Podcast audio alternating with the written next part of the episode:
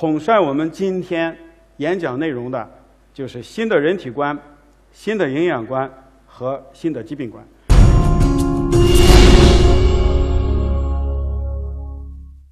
可能在座的各位有不少人对自己的健康是有一些担忧或者焦虑的，为什么呢？因为你可能从这样一个样子变成了这个样子。那么我呢，到二零零五年之前，我是这个样子的，体重是九十公斤左右，腰围呢是三尺三寸，那，血糖、血压、血脂都有点偏高。但是过了两年，到了二零零七年的时候呢，我就变成了这个样子。那么这两年里到底发生了什么事情？这两年里呢，我研究肠道菌群和肥胖的关系，然后把自己作为一个对象，去做了各种各样的尝试，最后让自己的身体呢，成功的恢复了健康，丢下了整整二十三公斤重的体重。零七年到今天又有十年过去了，这十年里发生了什么事情呢？也就在这十年里，我和我的团队。一直在孜孜不倦地深入探究肠道菌群和肥胖的关系，想搞清楚人为什么会胖，人为什么会因为胖而发展出糖尿病等等这些疾病。我们有没有办法以肠道菌群作为靶点来干预、来预防甚至治疗这些代谢性的疾病？到底从肥胖开始的这一系列的代谢失调，它的主要的原因是什么？是不是我的爸爸妈妈给了我一套要得病的基因呢？这个问题其实全世界的科学家已经做了大量的研究，有成千篇的论文发表。但是呢，大量的研究最后的结论是，肥胖、糖尿病这样的慢性病，遗传因素有贡献，但不是主要贡献者。比如说图里边给大家展示的这个 FTO 基因，认为是一个和肥胖关系比较密切的基因。但是有这个基因突变，最多也就让你多增加三公斤左右的体重。是什么因素在真正的影响着我们，让我们不但胖，而且胖了以后又很难减得下来，最后还要把我们推到糖尿病、糖尿病并发症，甚至是癌症，还有老年痴呆等等。由于肥胖引起的慢性病至少有五十种以上。要想解决这个问题的话呢，现在。有一个新的研究领域，可能给我们带来了希望和曙光，那就是我们人身体里生活的微生物，可能和这件事情关系非常的密切。那么，我现在呢，先给大家介绍三个新的观点，我把它叫做健康的新三观。第一个新的人体观，说的是什么呢？是在我们的身体里边生活着大量的共生微生物，从我们出生开始进入我们的身体，终身陪着我们。影响我们生老病死的基因，不是只有从父母那里遗传来的那两万多个基因。实际上呢，我们出生以后，由这些共生微生物，特别是肠道细菌带到我们的身体里边，然后同样会影响我们生老病死的基因，是我们人自身基因的五十倍到一百倍。因此呢，肠道菌群有有一个说法是人的第二个基因组，后天获得的第二个基因组。第二个呢，叫新的营养观。是说我们每个人的肠子里边，因为长了一到两公斤细菌嘛，其实就像个发酵罐一样。这些细菌呢，一边往外排，一边长，达到动态平衡。看上去数量不减少，其实是不停的在生长的，要更新的。生长就需要营养，营养从哪里来？两个来源，一个是我们吃进去的各种食物里边有不能消化的成分和。吃的太多，消化不了的成分呢，会不可避免的被肠道里的某些细菌来用来做营养来生长。第二个来源是我们的肠道不停的要往外面呢分泌一些粘液，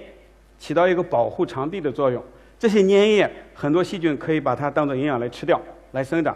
这就到了第三个观点，叫做新的疾病观。最早提出来的是一九零八年的诺贝尔奖获得者，叫梅琴尼科夫。他当时就提出一个观点：肠道里边生活了大量的细菌，有些细菌是不好的，它能产生一些有毒有害的物质，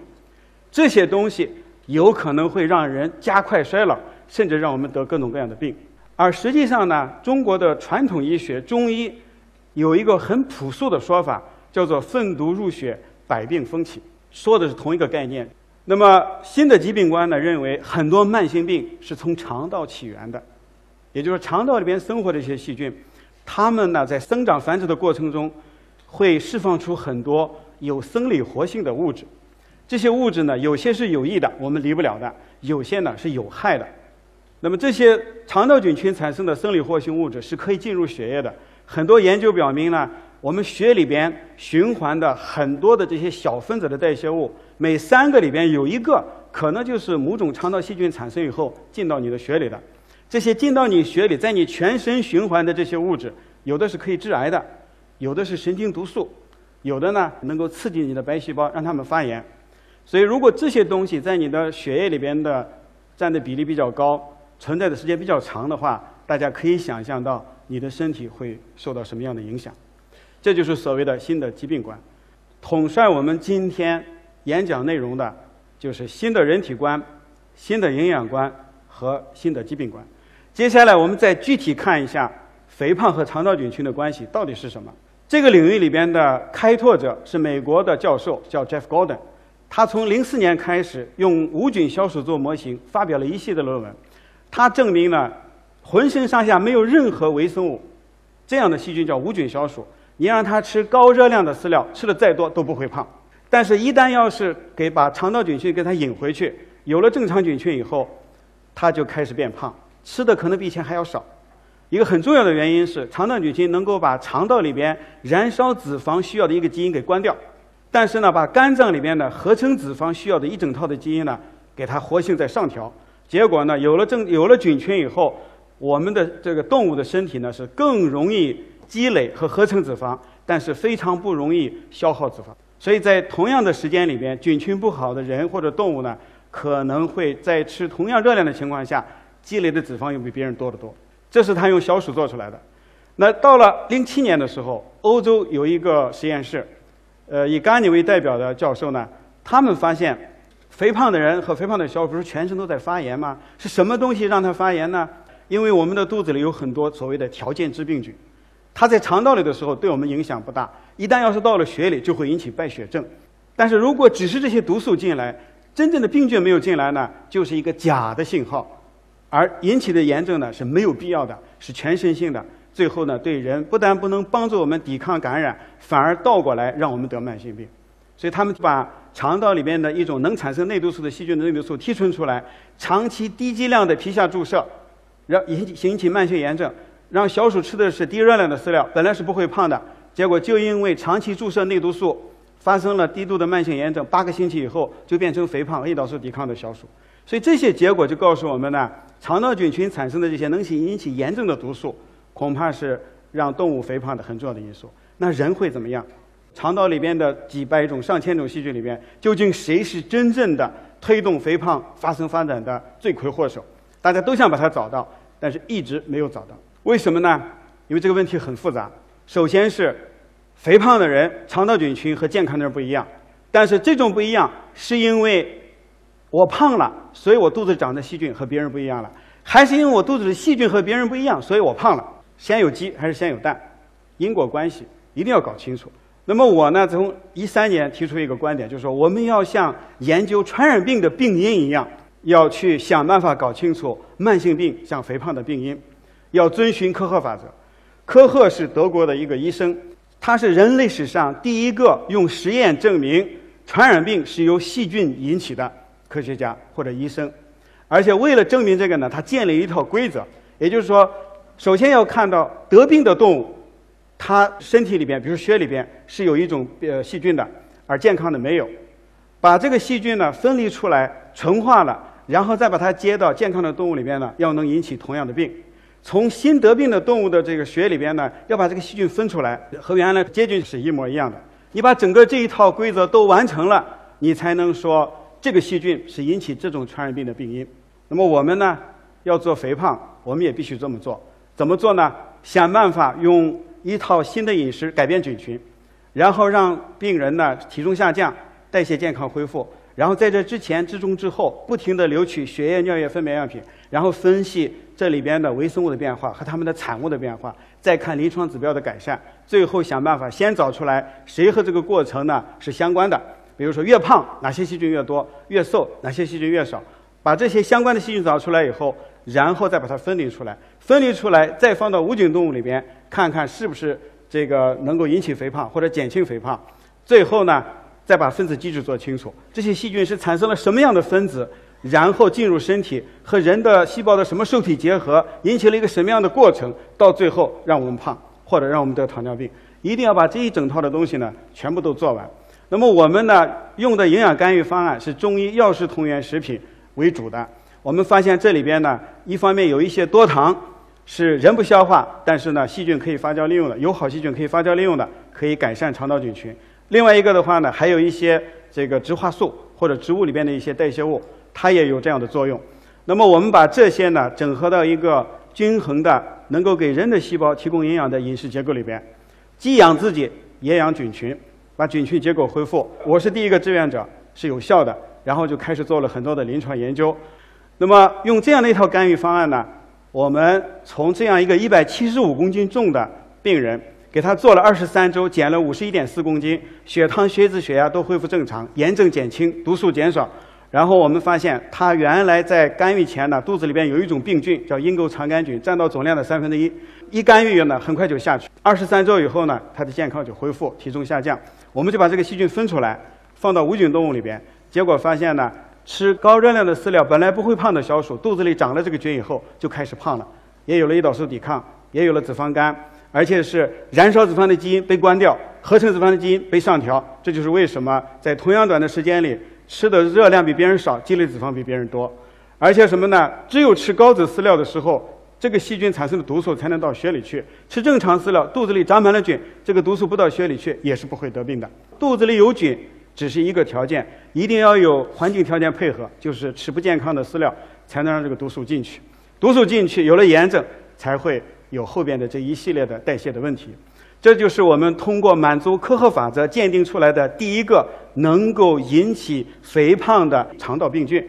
那这就基本上和一个细菌能够引起传染病是一个道理。一二年发表以后呢，很多国际媒体都做了报道。到目前为止，这篇论文也引用超过二百六十次。那作为一个复杂的肠道生态系统，我们能不能设计一套实验干预方案，一次把里边所有相关的细菌都找出来，想办法把它们和疾病的关系都搞清楚呢？那我们现在就是做所谓的权威综组关联分析，也就是我们通过高通量测序，能够识别肠道里边的一些主要的细菌的菌株，然后呢再看这些菌谁和谁是协同作战的，谁和谁是相互对抗的，同时还要知道哪一些细菌。就像森林里的大树一样，它必须长得多，必须长得好，我们才能有森林，我们的肠道才是健康的。呃，我们用的这个对象呢，是一种儿童的遗传性肥胖，叫做 Prader-Willi 综合征，我们俗称叫小胖威利。那么这些小朋友因为来自于父亲的十五号染色体出了问题，因此呢，天生的会有暴食症，永远吃不饱，体重增加的非常的快，很多人二三十岁就死于肥胖引起的心衰和其他的一些病。是非常难控控制的一种肥胖。如果说有一种肥胖是基因引起的话，这就是最典型的一种。在广东省和广东省妇幼保健院合作的过程中，意外的发现，就是遗传性肥胖的小胖威力，用我们干预菌群的营养干预方案也是有效的。比如说，这个小朋友从一百四十公斤住院干预二百八十五天，减到八十三点六公斤，回到家继续做到四百三十天的时候呢，就剩下七十三公斤了。而且他的胰岛素敏感性恢复的比我们一般人都要好得多。那么我们就对十七个小朋友做了三个月的干预，还有二十一个重症肥胖呢，没有遗传原因的呢，做了一个月的干预，一个月减百分之十，三个月减百分之二十，血糖、血脂、肝功全部都改善，炎症也减轻。然后把同一个小朋友干预前的菌群和干预后三个月的菌群呢，移植到无菌动物里边。干预前的菌群能够引起炎症，能够促进脂肪细胞肥大；干预后的菌群呢，就没有这个作用。说明什么呢？说明我的营养改了菌群以后，改变以后的菌群对于代谢的改善是应该有贡献的。这就是一个因果关系的证明。然后我们通过高通量的测序，最后找到了一百六十一株细菌，占到了总量的大概百分之七十左右。这些细菌呢，可以形成十八个互作群，同一个颜色的圈圈代表同一个功能群的细菌，它们是一起升一起降。黄颜色连的两个群呢，是你你升我也升，你降我也降；蓝颜色连的两个群呢，是你升我降，我升你降，是相互对抗的。那么这十八个功能群呢，其中有三个功能群是越多我们就越健康，有九个功能群越多病就越重，剩下的和健康没有关系。所以到现在呢，我们就已经把肠道里边的这个细菌它的主要的成员和健康的关系，还有它们相互之间生态学关系，用这样一个网络关系呢，把它定义出来。同时，其中有一部分细菌有可能就是所谓的大树细菌，也就是要想让你的肠道森林恢复，你就必须把这些大树细菌让它长大。它要长大，长到一定的量的话，森林自然就恢复了。所以恢复了森林，原来长的毒草，不管是什么毒草，有可能就都下去了。所以沿着这样的一个思路呢，我们希望做更多的工作，不是用对抗的办法，长了什么病菌就杀什么病菌，而是缺了什么友好的大树细菌和其他的重要的功能菌，把它补回来。有了正常的森林，杂草可能就自己就消退了。呃，现在呢，已经有五十多种疾病表明和肠道菌群的关系非常的密切。但是因果关系的证据呢，还需要积累，还是不够的。不管怎么样，现在的科学证据已经充分的表明，